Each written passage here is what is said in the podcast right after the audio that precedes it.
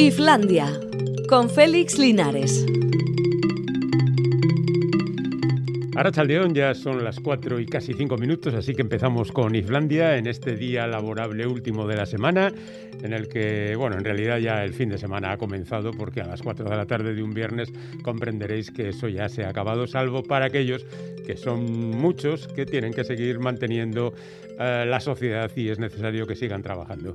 Nosotros casi ni nos contamos entre ellos porque nos queda un ratito de nada, a las 5 terminamos. Bueno, Paula Asensio seguramente tendrá que trabajar más, pero eso ya corre de su cuenta y, bueno, del tío que pone los horarios, básicamente. En horario de tarde, como siempre, tenemos una cita con la cultura que por cierto será la última de, esta, de este formato hasta, bueno, hasta dentro de una semana, porque mañana empieza la Vuelta Ciclista y nosotros cedemos parte de nuestro tiempo a los chicos de deportes. Estaremos aquí todos los días, pero cerraremos el chiringuito a las cuatro y media. Hoy no, hoy tenemos el programa completo, así que tenemos una entrevista, tenemos un repaso a las películas y tenemos la música de los Doors para terminar el programa de hoy. En cuanto a las cosas de la actualidad, pues bueno, digamos que hoy comienza el programa, el programa no, el festival eh, Sonorama Rivera que es algo que el año pasado, por ejemplo, no hubo y que este año también ha estado muy cuestionado, sobre todo después de que se haya echado la culpa a los festivales en Cataluña de cierto rebrote de la COVID. Bueno, el aforo parece que ha descendido notablemente, algo así como seis veces menos que lo que ocurría hace un par de años.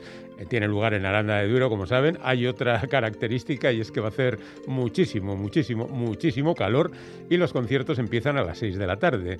Lo cual, pues a ver quién sale allí a casi 40 grados de temperatura o más, vete a saber. Bueno, 5.000 espectadores y parece ser que gracias a que no hay festivales, pues esta buena gente ha podido reunir un cartel aparente porque seguramente los precios de los grupos famosos están un poco más baratos. Vetusta Morla, Amaral, Sidoní, León Benavente, Nas y El Canca, entre otros. Ya sabéis que este es un festival de indie bueno, de vez en cuando aparece Rafael, pero no se lo tengáis en cuenta porque Rafael es muy indie de naturaleza, así que eh, no pasa nada. Y Sonorama, por otra parte, es una reunión, una cita casi obligada para los que disfrutan del pop, fundamentalmente del pop, aunque se puede colar perfectamente cualquier otro género. El gran descubrimiento de la semana ha sido sin duda que el gobierno español acepta a los alienígenas como reales. Lo digo porque ha permitido la inclusión en, el registro de asociaciones de los abducidos por los alienígenas. Si entiende que hay abducidos por alienígenas, entiende que hay alienígenas. Y en consecuencia, da su placer para considerar que, según el gobierno español, los alienígenas existen. Bueno, sin más, un detalle aparecido en el boletín oficial, que es esta cosa que garantiza la legalidad de todo ello.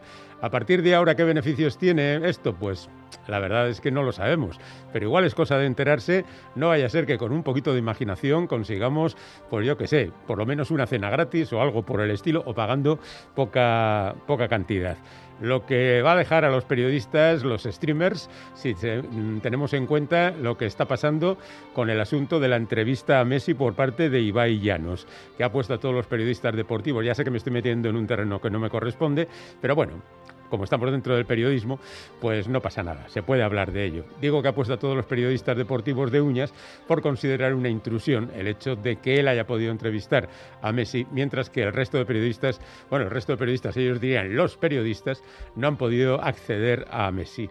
Bueno, ¿será que Ibai le cae mejor a Messi que el resto de periodistas? Perdón, que los periodistas, y en consecuencia él es muy libre de dar eh, la entrevista a quien considere oportuno. Lo que sí convendría es que poco a poco nos fuéramos dando cuenta de que los tiempos están cambiando, como decía Bob Dylan hace cincuenta y tantos años, y que ya han cambiado definitivamente y que estas cosas son así. De hecho, hay cosas que creíamos que habían cambiado, pero no lo han hecho totalmente. El otro día yo decía que entré en una librería y había montones de chavales en el departamento de libros infantiles y juveniles peleándose por algunas series que tienen mucho, mucho seguimiento, los futbolísimos sin ir más lejos. Pero bueno, es que al día siguiente entré en una librería de cómics, que no hay muchas, vale, de acuerdo, en Bilbao solo una, pero había cola, había que esperar para entrar. En una tarde de verano que el personal esté tan metido en el mundo de la lectura como para hacer cola, pues hay que tenerlo en cuenta. También es cierto que generalmente se relaciona el consumo de cómics con gente joven, lo cual haría pensar que son los jóvenes los que más leen. Si tenéis, los que nos escucháis, una cierta edad, podéis poneros a demostrar que vosotros también leéis y vais a las librerías y hacéis bulto. Bueno, por lo menos compran, no sabemos si leen. En cualquier caso, nosotros estamos encantados de este chequeo que hacemos a la actualidad porque nos permite descubrir que todavía hay gente interesada en la cultura. Vamos a hablar de un libro después de la primera canción que corresponde a Dan Fogelberg porque hoy hace 70 años que nació este hombre que en principio pues parecía tenerlo todo de cara Mm, tuvo una infancia tranquila, su madre era pianista, su padre dirigía un coro, pues él era músico. No fue un gran creador, pero oye, consiguió ciertos éxitos.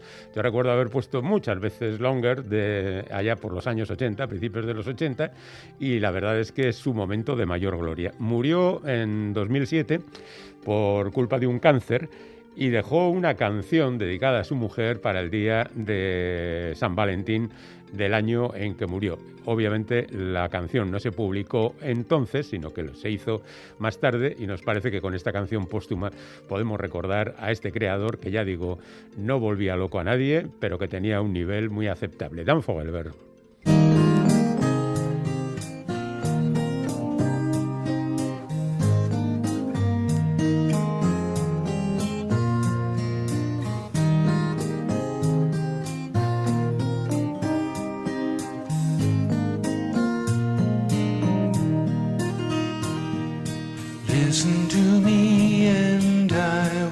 try to sing you a song that makes you see how much I long to be beside you and how much you mean to me.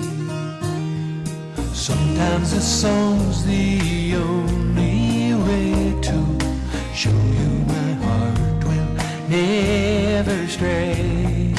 So if I can't find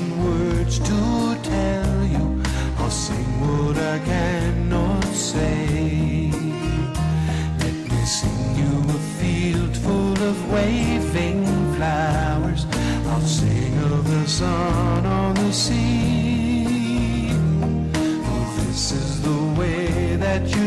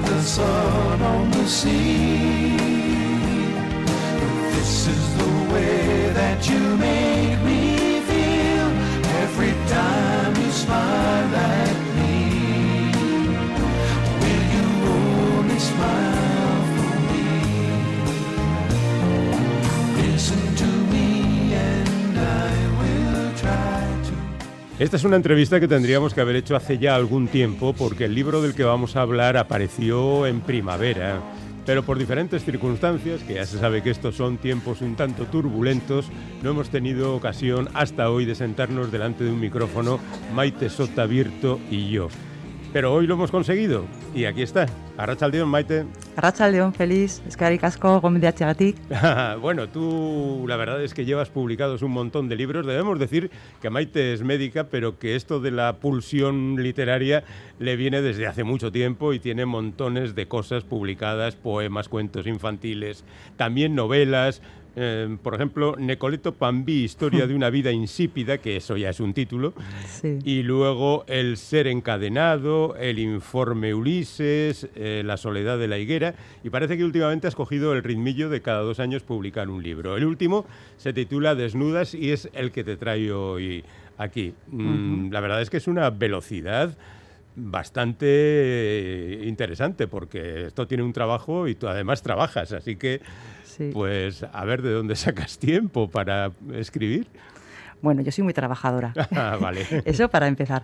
Pero bueno, como tú sabes, eh, normalmente los autores, para cuando sacamos un, un, libro, una obra, normalmente va con un retraso de uno o dos años con respecto al tiempo en cuando, cuando la escribiste. Y eso es lo que me ha ocurrido a mí. Yo tenía varias eh, propuestas, varias, varias eh, cosas así empezadas, y cuando publiqué la primera novela, que es el informe Ulises, con Pamiela, ya estaba escrita de hacía dos años, con lo cual, lo que te digo, vas con, una, con un retroceso de, un par de, de, años y eso te da, te da tiempo. Claro, yo por ejemplo ahora estoy con la, con la siguiente propuesta que tengo. Ya me imagino que igual casi terminada. Tampoco, tanto, porque además, claro, lo paras cuando estás en, en, promoción o presentando tu, tu, trabajo, pues claro, lo eh, paras un poquito y te dedicas, porque claro, si no tienes aquí un jaleo, un jaleo de personajes, de gente, de historietas, que eh, vamos, para, para mí es imposible eh, entrar. Bueno, ahora mismo hablar de este libro Desnudas que tú has escrito hace dos años, pues no sé cómo te sientes, con una especie como de desfase, ¿no? sí, eso, sí. Claro, eso es lo que, lo que ocurre, pero bueno, te centras, ¿eh? Te centras porque, bueno, entre las presentaciones y, y, demás, que vas a la radio y, que, y tal y cual, pues claro, ya te vas centrando, ya, vas, vas, creando además tu, tu discurso, ¿no? Tu, tu, sí, tu presentación, tu explicación de lo que quieres eh, decir y transmitir con, con ese trabajo.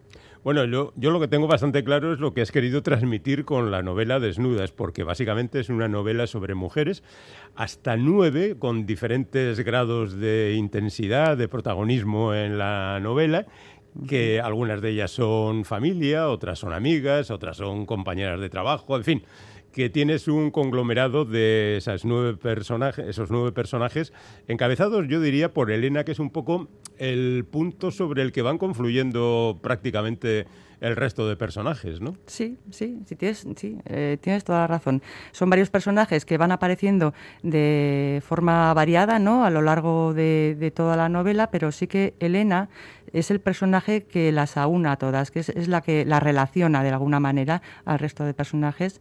Y luego solo hay un personaje que es la nigeriana Mama Fatu, que es la única, la única que no se relaciona con las demás, no apenas eh, se tiene, cruza, ¿eh? en algunos momentos se cruza. ¿eh? Se cruza, eso es, de forma muy tangencial, pero que está ahí, presente en diferentes momentos de, sí, de la trama.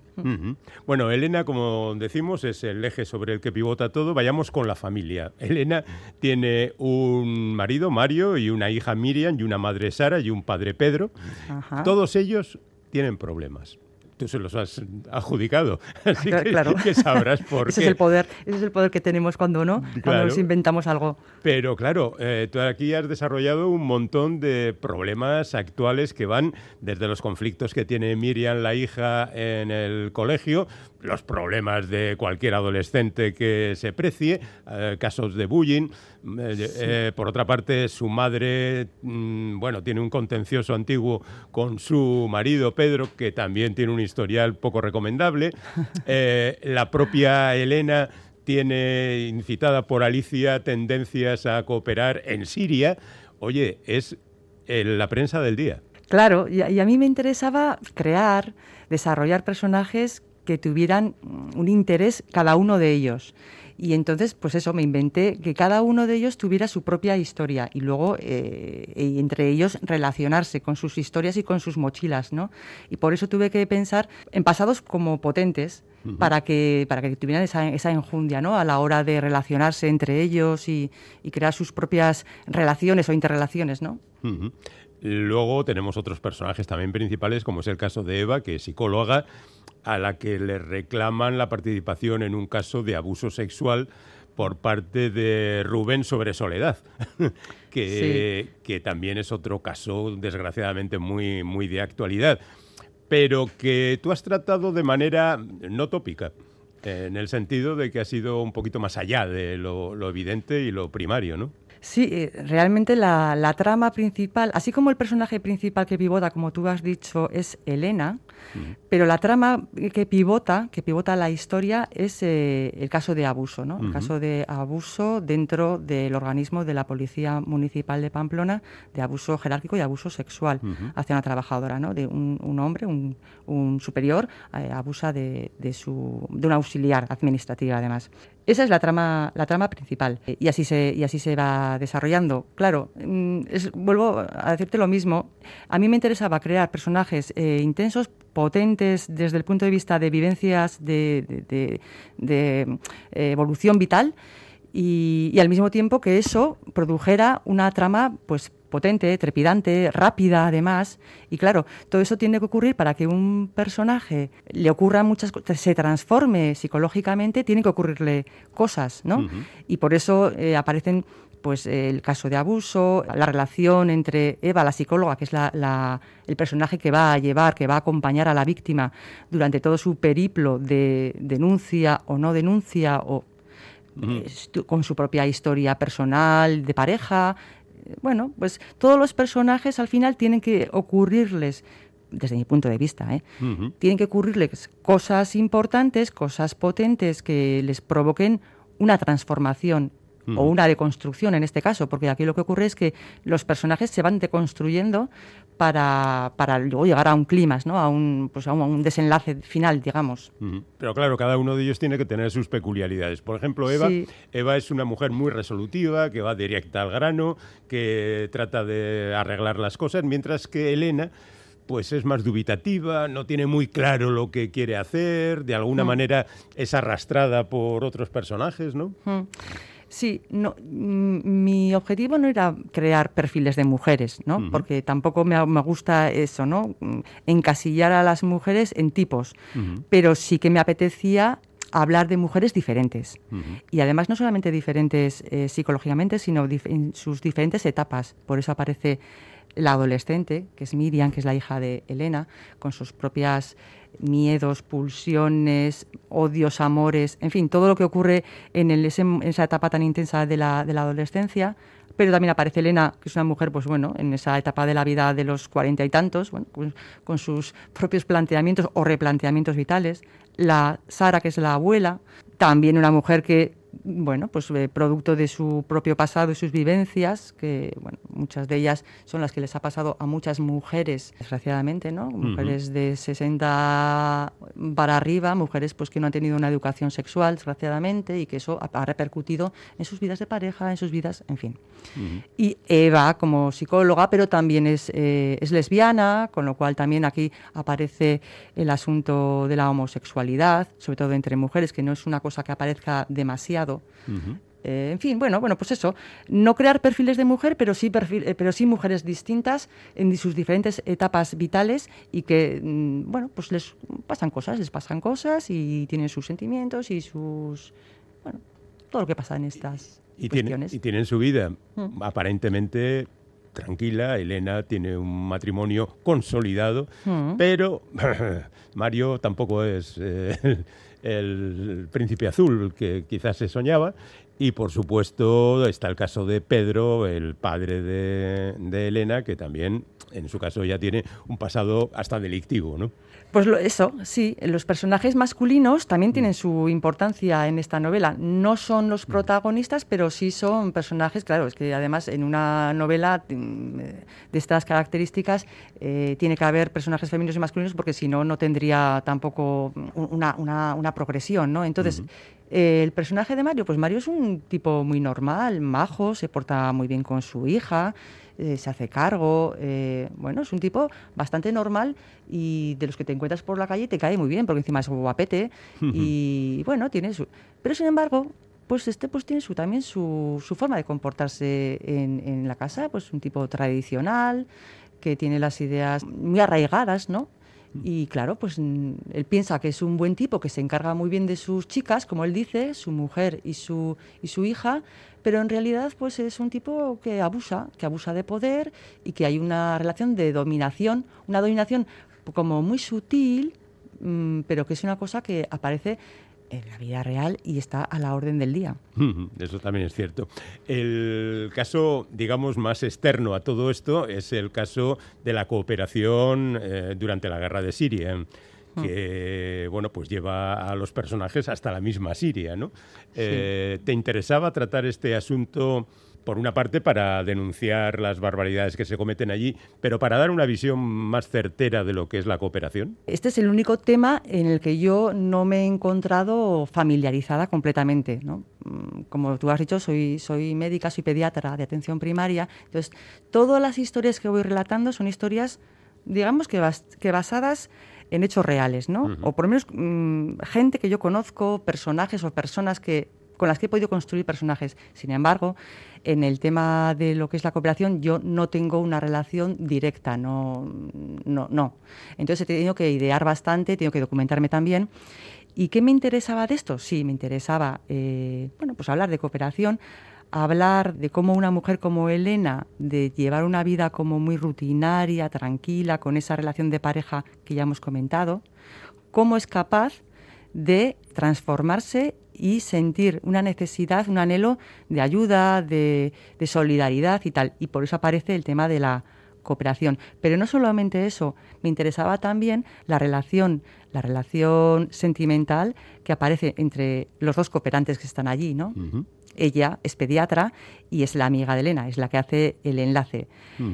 Esa relación también eh, de diferentes culturas, de, aunque son los dos médicos, pero él es sirio, ella, ella es alavesa. Entonces también me interesaba mucho poner sobre la mesa esa relación también, cómo se relacionan personas que proceden de diferentes culturas, religiones incluso, y, cómo, se, cómo se van comportando. Mm, la verdad es que la plasmación es muy verosímil. Quiero decir que esta gente no está allí de vacaciones precisamente y mm. corren peligro físico y, de hecho algunos caen alcanzados, ¿no?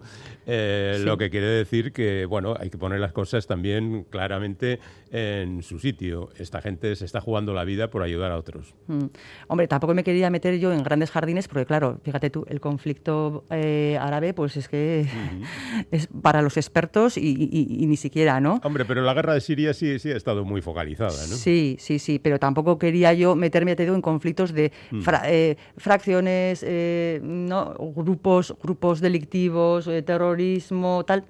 he tenido que documentarme para contextualizar esas vivencias de los cooperantes y cuando llega ya Elena también allí, a la zona de Alepo y tal, pero tampoco meterme en grandes conflictos, sobre todo sociopolíticos de la zona, pues porque no me sentía yo con esa capacidad. Así como sí hablo y pongo, pongo sobre la mesa el conflicto sociopolítico que se vive en nuestra zona, en nuestro territorio, no me atrevo tanto a, hacerlo en esto. Entonces, bueno, pues se queda un poco ahí unas pinceladas, pero, pero cuando lo que de lo que hablo realmente es de aquí, ¿no? de, la jerarquía, del abuso de poder aquí, de la cuestión política aquí. Lo que ocurre en la historia en Desnudas ocurre aquí, ocurre en Pamplona, ocurre en Vitoria, ocurre en nuestra zona.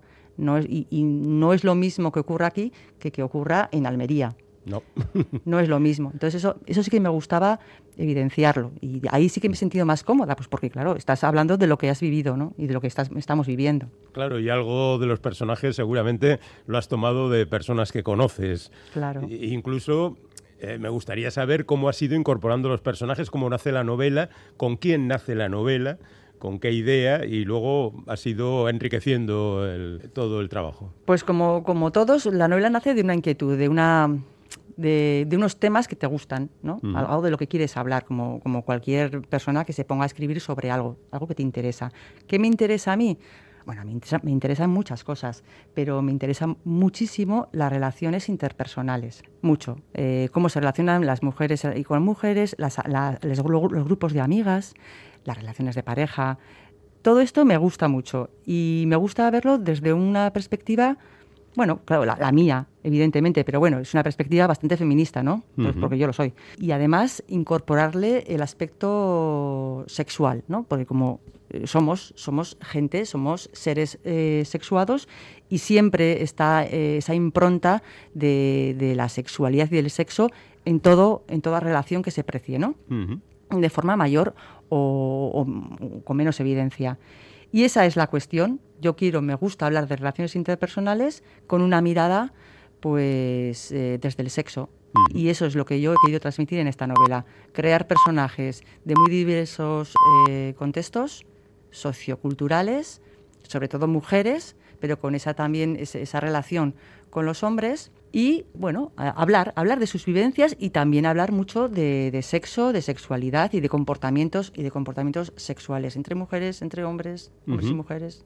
Pues te ha quedado muy bien. Esa es la propuesta, sí.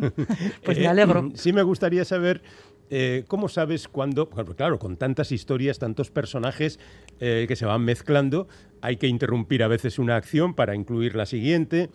Eso te sale intuitivamente, pues aquí lo paro esto, ahora hablo de estos otros, ahora meto este otro personaje. Yo soy una persona bastante intuitiva, sí. No suelo hacer, hombre, como todo el mundo se hace un esbozo, como te he dicho, pues claro, tú quieres hablar de unos temas. Te buscas la vida para crear personajes que puedas, eh, para que tú puedas hablar de esos temas. Y poco más, yo ahí me muevo. Mm, no soy muy de planificar. Los personajes se van moviendo, se van desarrollando, van, van cogiendo pues fuerza o, redondez, ¿no? Mm, pasan del plano a, las tres dimensiones y poco a poco, claro, y vas creando la trama, vas creando la trama y vas cortando, claro, vas cortando las, esos, esos hilos que no te interesan porque quieres centrarte, ¿no? y eso lo vas haciendo sale, yo creo que, sale, porque si el talento que, puedes tener como, como creadora de, historias, pues tienes que luego modificarlo, siendo trabajadora, como te digo, yo, soy muy currela. Entonces, pues eso, ¿no? Trabajando para aquí, para allá, pa, pa, pa, pa, pa y, decidiendo, decidiendo en cada momento qué te interesa y qué no te interesa. Y hasta que llegas ya, y a un momento que dices, bueno, esto tiene que ya eh, terminar terminar, porque tampoco te vas a estar aquí, pues bueno, tienes que ir terminando, ir cerrando cuestiones, episodios, pim, pam, pum, y terminas. Y terminas, y yo suelo terminar con, terminaciones, con finales medio abiertos, no terminan en redondo, ninguna de mis novelas termina en redondo. Generalmente se deja un poquito al lector o a la lectora pues que tome sus propias decisiones a la hora de pensar qué ha podido ocurrir ¿no? con todo esto. Bueno, hay incluso alguna sorpresilla final para... Sí.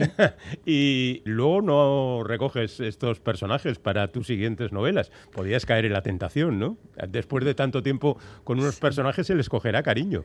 Sí, sí, pero no dices hablando como de una saga no, o no, no, simplemente incluir personajes que ya habías creado en posteriores novelas. Pues no sé, mm, no se me ha ocurrido. Yo creo que no, porque mm, aunque los temas que en mis novelas son bastante recurrentes, las historias son completamente distintas, completamente diferentes. Entonces, mm, no, no. Eh, el tema del informe Ulises eh, eh, hablaba yo de, pederastia, tal. En la soledad de guerra hablaba, hablaba de, de mujeres oprimidas, de explotación sexual y bueno, y en este caso he hablado más de, mujeres con, en situaciones de abuso o situaciones de relaciones con, sus parejas o con otras personas, ¿no? Entonces, a ver, realmente siempre hay un personaje común en casi todas las novelas, que es, eres tú misma.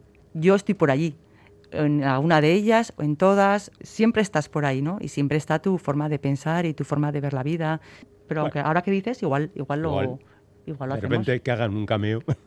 Por ejemplo. Sí. Bueno, ¿nos vas a contar de qué va la siguiente o lo dejamos ahí, que no te gusta adelantar acontecimientos?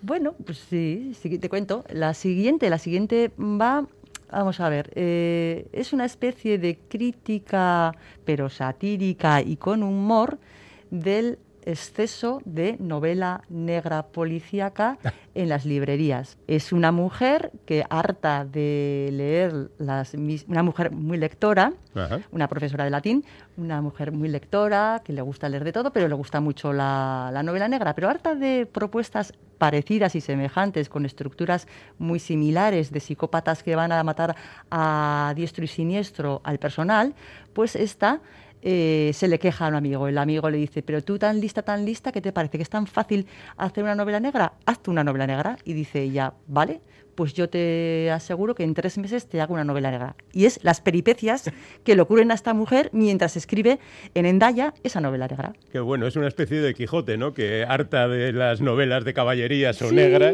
de repente se convierte en, alguien que, se ha metido en una trama de novela negra. Pues es que, ¿sabes cómo se llama la, esta, el personaje? No. Lonsa Quijano. Ah, bueno, no he sido nada original ahí. No, las, me las pilla, las pillaba la primera.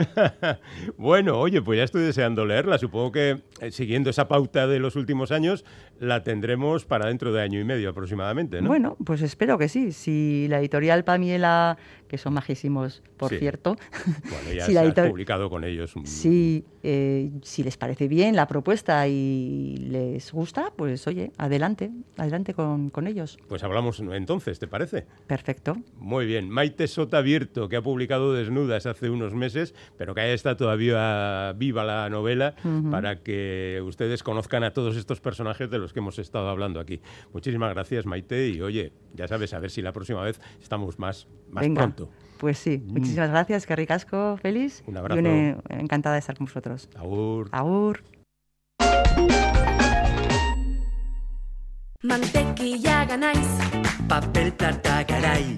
Kaja guren Andrea. Frasko bidere bai. Birziklatzeagatik. Eta bigarren bizitza bat emateagatik. Euskadi kontzien partez, eskerrik asko. Euskadi asko eta ondo birziklatzen dugu. Eutxi horrela, ekobidrio, ekoenbez eta eusko jaurlaritza. La gran Concha Velasco vuelve al Teatro Arriaga para interpretar en solitario La habitación de María, monólogo en el que da vida a Isabel Chacón, una exitosa escritora agorafóbica que se enfrenta a la decisión más importante de su vida. Una obra de Manuel Martínez Velasco dirigida por José Carlos Plaza. La habitación de María, del 19 al 22 de agosto en Bilbao. Entradas en taquilla o en la web del Teatro Arriaga.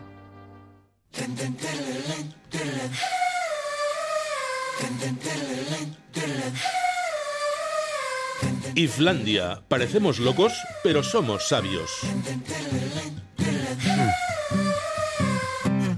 Bueno, ahora vamos a hacer un pequeño barrido por los estrenos cinematográficos, que sé que seguramente no es lo que tenéis más en la cabeza para este fin de semana, porque se anuncia buen tiempo y eso condiciona los gustos y también las expectativas de cada uno de nosotros. Pero bueno, por si acaso, y como siempre hay temas interesantes, unos minutillos del cine que se estrena no le viene mal a nadie.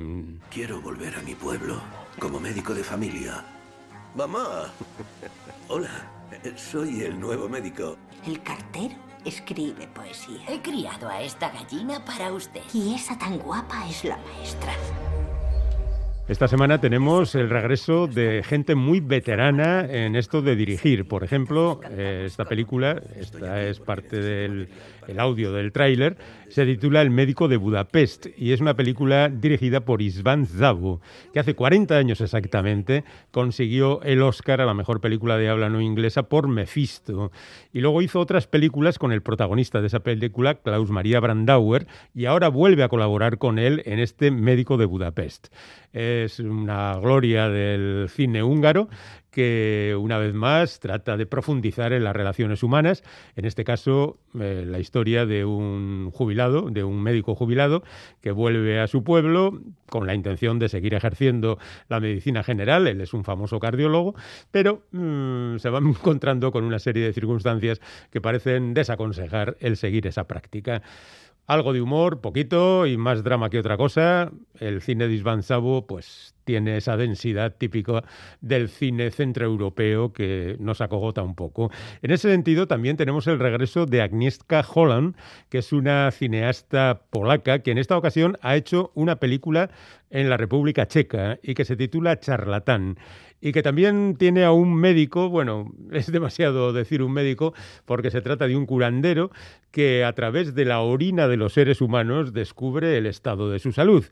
Y durante muchos años este hombre pues fue perseguido primero por los nazis, luego por los comunistas, en definitiva un tipo al que era difícil encuadrar en un punto más o menos ortodoxo y que estuvo debido a ello pues perseguido creo que es también otra propuesta densa, importante, de esas de ver tranquilamente. Y todavía tenemos una película danesa.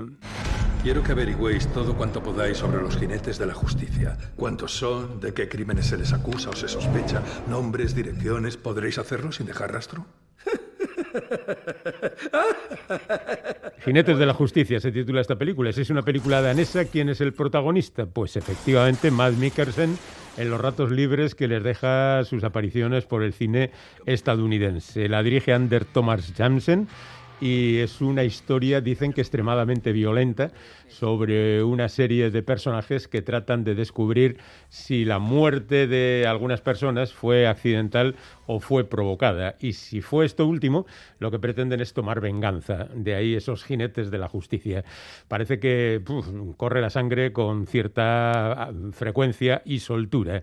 Tenemos mm, otras películas también bastante relacionadas con la sangre y la violencia, como es Snake Eyes, El origen, de Robert Quinn, donde, entre otras cosas, aparece Úrsula Corbero en su entrada cinematográfica en Hollywood que es una de esas mm, películas donde la violencia está presente continuamente. El protagonista aprende artes marciales y a partir de ahí hace auténticas barbaridades todo el rato, coches, motos, saltos, explosiones, katanas desenfundadas y bueno, lo que corresponde a este tipo de películas.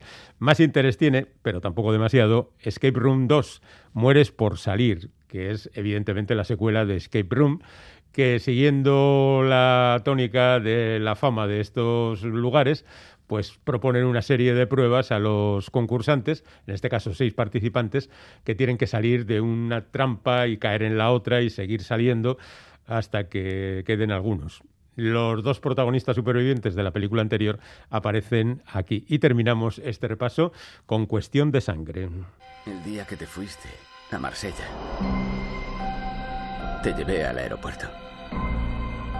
Fui a la tienda de regalos y vi un collar. Era de oro y tenía inscrita la palabra Stillwater.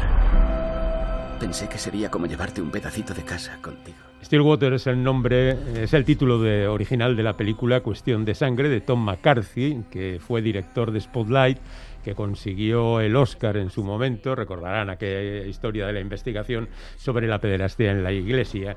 Bueno, pues en esta ocasión el protagonista es Matt Damon, que es un obrero del cinturón de la Biblia en Estados Unidos, cuya hija desaparece en Marsella.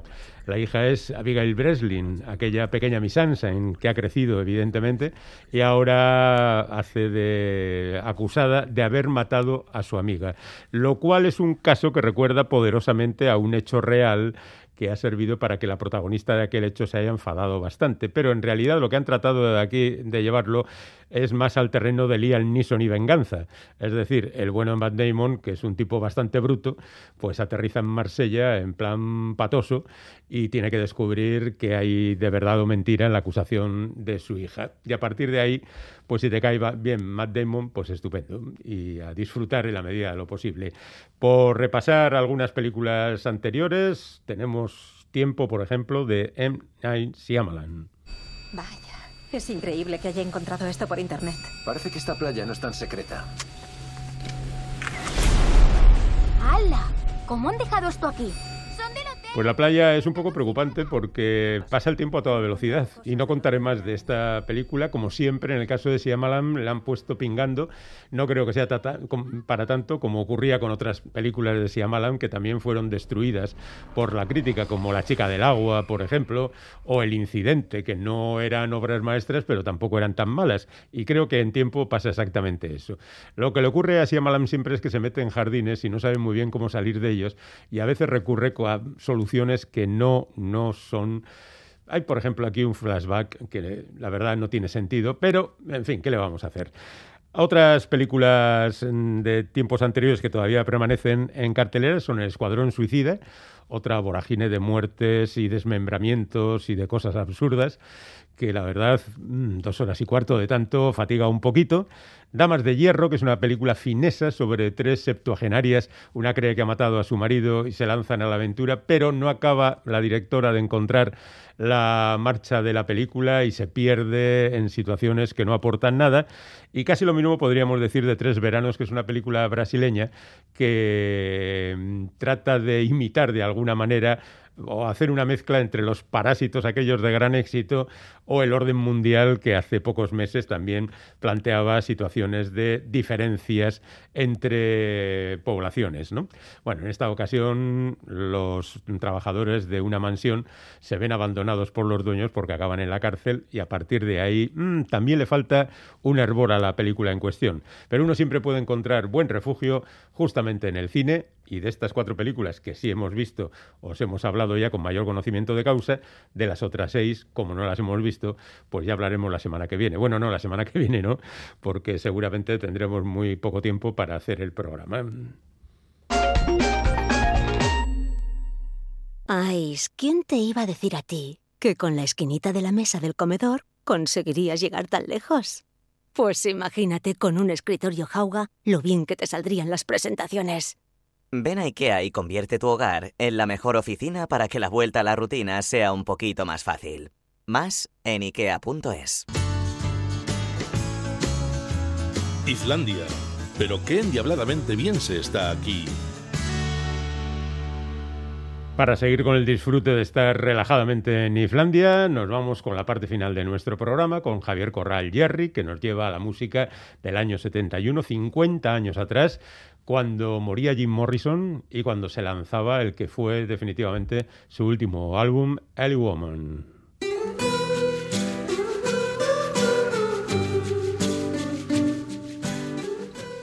Bienvenidos a este espacio en el cual efectivamente pues recorremos el año 1971 a través de sus principales obras musicales. Hoy es el momento para escuchar a los Doors y su mítico Ilia Woman. Era el sexto álbum de los Doors y el último que graban con Jim Morrison. El disco se publica en el mes de abril y el cantante falleció en julio, en París. Si bien se había grabado entre noviembre del 70 y enero del 71 en el local de ensayo de la banda californiana, transformado en aquella ocasión en un estudio provisional. Puede decirse que su álbum más blues, a la manera que los Doors entendían el blues, algo que ya se veía venir en el anterior Morrison Hotel. En este sentido incluían, por ejemplo, una versión del bluesman John Lee Hooker, en concreto Crawling King Snake, que interpretaban en directo desde sus inicios y a veces unían con el poema The Celebration of the Lizard. Pero vamos a empezar escuchando la pieza titular del álbum, Ilia Woman, inspirada en el libro La ciudad de la noche de John Recky, y todo un tour de force en el que Jim Morrison repite el anagrama de su nombre, Mr. Mojo Rising, siendo Mojo un término de connotación sexual en el mundo del blues. El batería John Desmore contó después que la inspiración para el desarrollo rítmico, comparándolo con el proceso de un orgasmo, yendo de gran velocidad a un ritmo lento y de nuevo acelerando. Morrison grabó su parte vocal en el baño de aquel estudio improvisado, aprovechando así la reverberación natural del propio baño. Lilia Woman, Los Doors.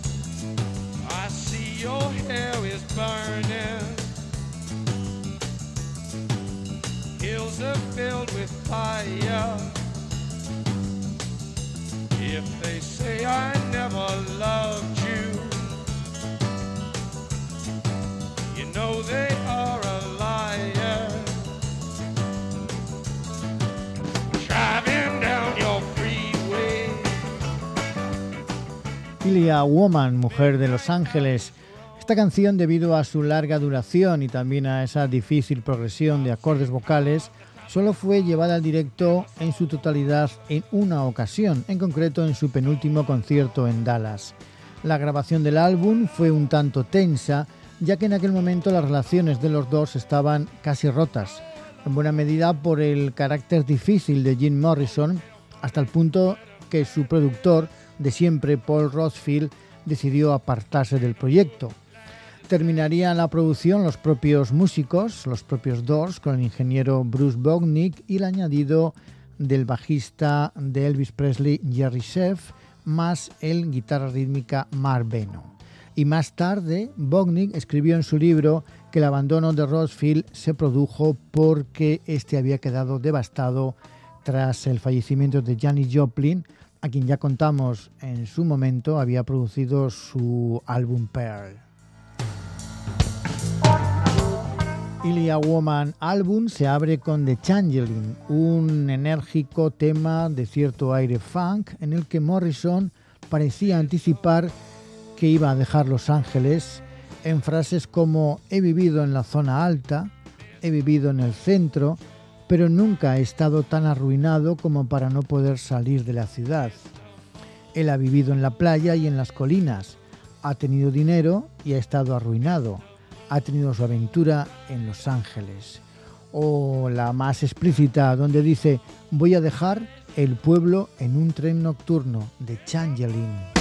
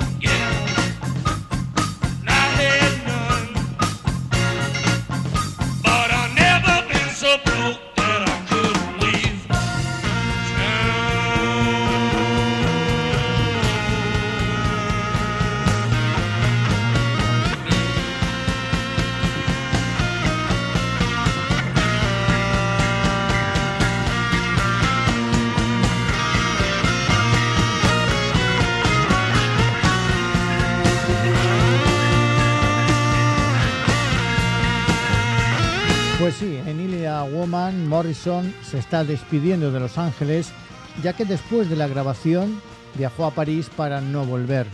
Poco antes, en diciembre del 70, en un concierto en New Orleans, Morrison sufrió un ataque de nervios en plena actuación, golpeando el micrófono de manera reiterada contra el escenario y negándose a seguir cantando.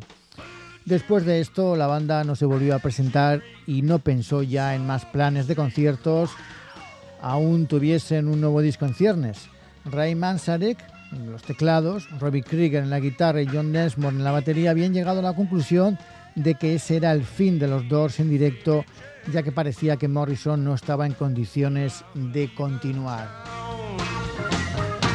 El álbum, que contiene también una canción escrita en principio para la película Sabrinsky Point del italiano Michelangelo Antonioni, aunque finalmente utilizó música de Pink Floyd, se cierra con la extensa y psicodélica Riders on the Storm, donde Morrison recrea un episodio de su infancia en el que sintió que su alma era invadida por un chamán indio.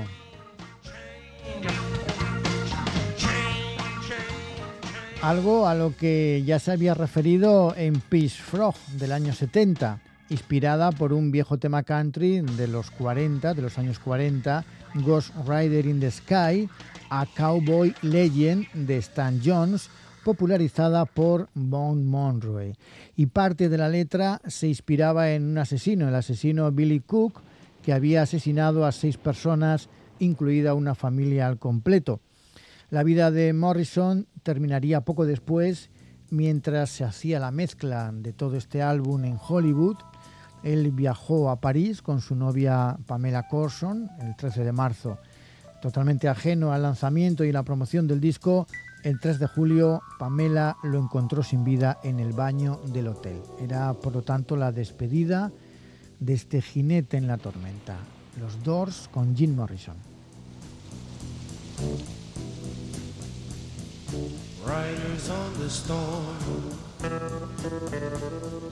Riders on the storm.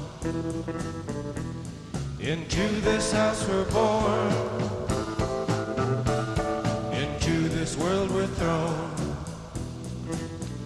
Like a dog without a bone, an actor out alone.